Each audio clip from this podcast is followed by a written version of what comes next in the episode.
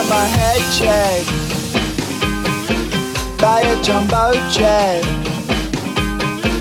It wasn't easy, but nothing is.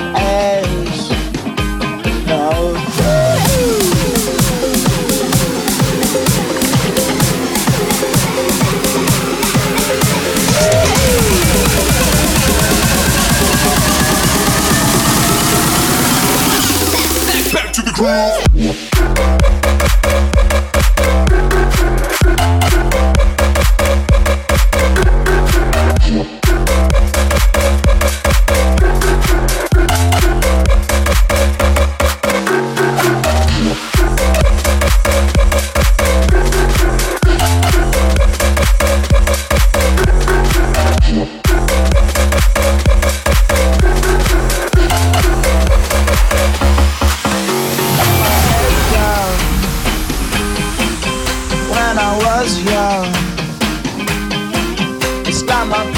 problem.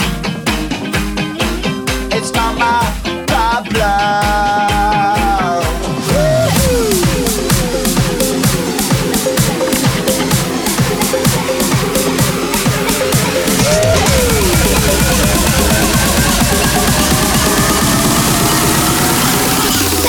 Back to the groove.